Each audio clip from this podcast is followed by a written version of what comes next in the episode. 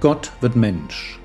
Leben und Lehre des Mannes, der Retter und Richter, Weg, Wahrheit und Leben ist.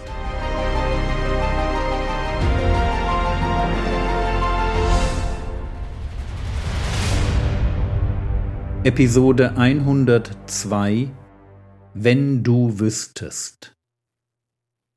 Machen wir dort weiter, wo wir gestern aufgehört haben. Johannes Kapitel 4, die Verse 7 und 8. Da kommt eine Frau aus Samaria, Wasser zu schöpfen. Jesus spricht zu ihr, Gib mir zu trinken.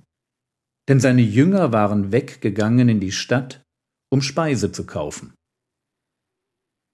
Für uns klingt das Ganze vielleicht gar nicht so merkwürdig. Die Jünger sind in der Stadt, um etwas zu essen zu kaufen. Jesus sitzt an der Quelle, ist erschöpft, wartet, und eine Frau kommt und er spricht sie an. Gib mir zu trinken. Und doch geschieht hier etwas, das geht eigentlich nicht. In mehrfacher Hinsicht nicht. Männer sprachen nicht einfach Frauen an. Und Juden baten schon gar nicht eine samaritische Frau um einen Gefallen. Samariter und Juden. Das war, wie wir schon gestern gesehen haben, so eine Sache. Man hatte einen ähnlichen Glauben, aber nichts füreinander übrig. Ein Streitpunkt war dabei ganz stark die Frage, wo soll man anbeten? Für die Juden war klar in Jerusalem.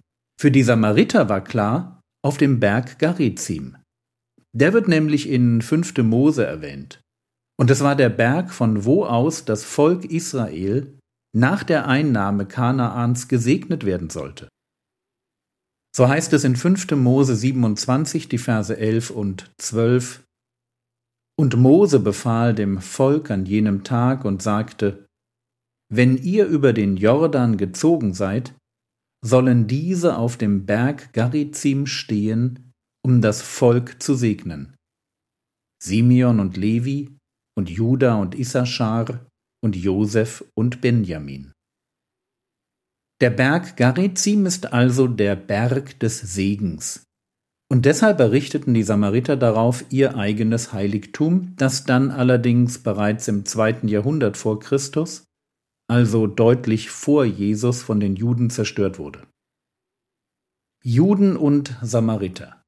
Beide werfen sich vor, vom wahren jüdischen Weg abgekommen zu sein. Sie können nicht miteinander, aber sie beten denselben Gott an. Und sie erwarten beide einen Messias. Dabei muss man jedoch sagen, dass die Juden mehr den König aus dem Geschlecht Davids im Blick haben und die Samariter, naja, die erwarten den Propheten aus 5. Mose 18, einen Wiederhersteller, aramäisch Taheb, einen, der sie alles lehren und die religiösen Zustände des alten Israel wiederherstellen würde. Und jetzt kommt Jesus, Jude und Mann, und spricht in Samaria eine samaritische Frau an. Und die ist natürlich überrascht. Johannes 4, Vers 9. Die samaritische Frau spricht nun zu ihm, Wie bittest du, der du ein Jude bist, von mir zu trinken, die ich eine samaritische Frau bin? Denn die Juden verkehren nicht mit den Samaritern. Sehr sachlich formuliert von Johannes. Was tust du? Das ist die Frage, die die Frau stellt. Was tust du? In den Augen der Frau ist Jesus einer, der völlig aus dem Rahmen fällt.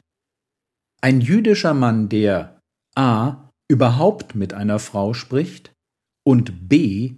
noch dazu mit einer Samariterin und vielleicht c.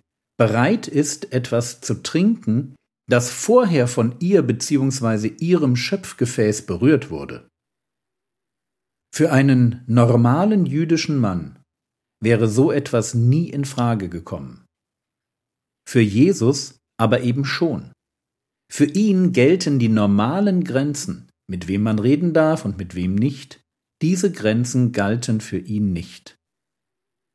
Aber Jürgen sind Samariter nicht halbe Heiden. Ist es nicht so, dass sie erwarten, dass ihr Taheb, ihr Messias, aus dem Stamm Josef kommt? Ja, das stimmt. Ihre Theologie ist nicht ganz sauber. Aber ist es nicht großartig, dass Jesus ein Herz für Leute hat, die nicht alles ganz richtig verstehen?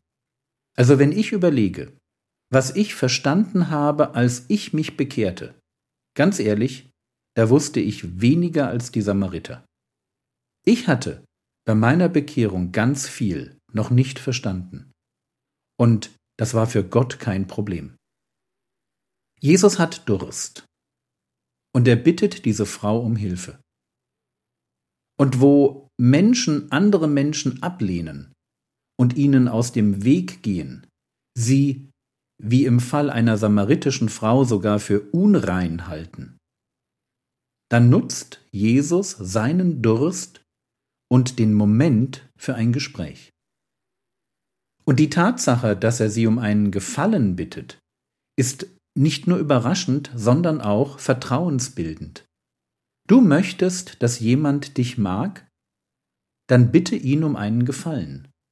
Das ist Psychologie. Was Jesus hier tut, ist unglaublich klug.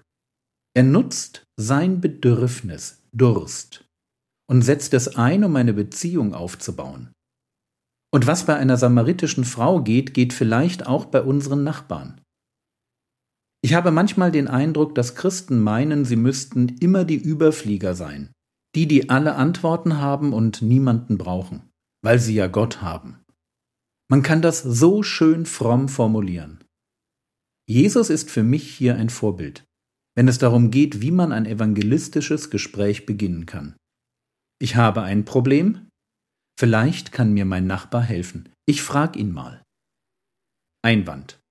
Jürgen, ich traue mich vielleicht noch, meine Nachbarin zu fragen, ob sie eine Idee hat, wie ich meine Kornmühle eingestellt bekomme. Oder den Kulifleck aus dem Pulli.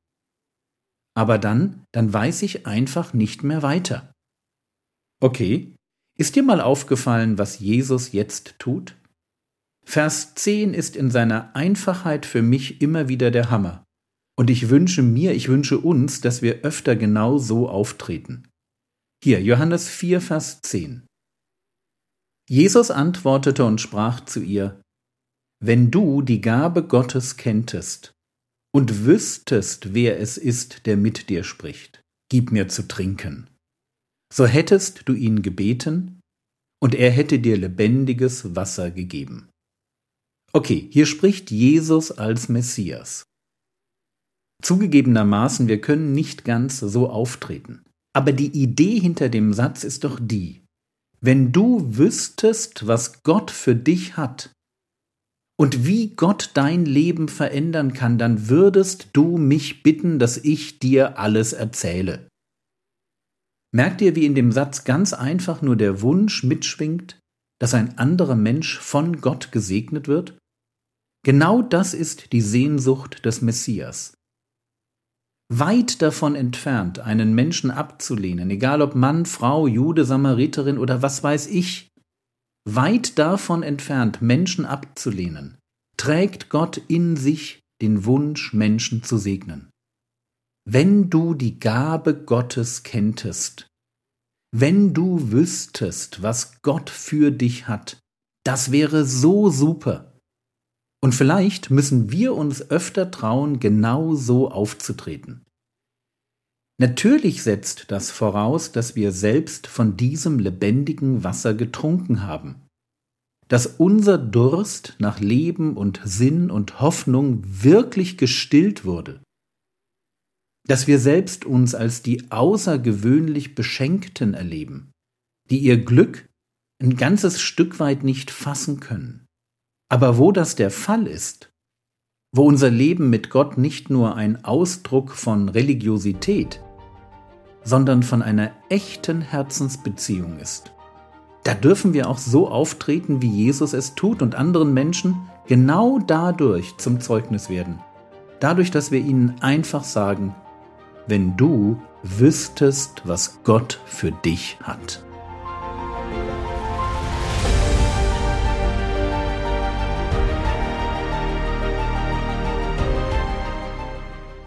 Was könntest du jetzt tun?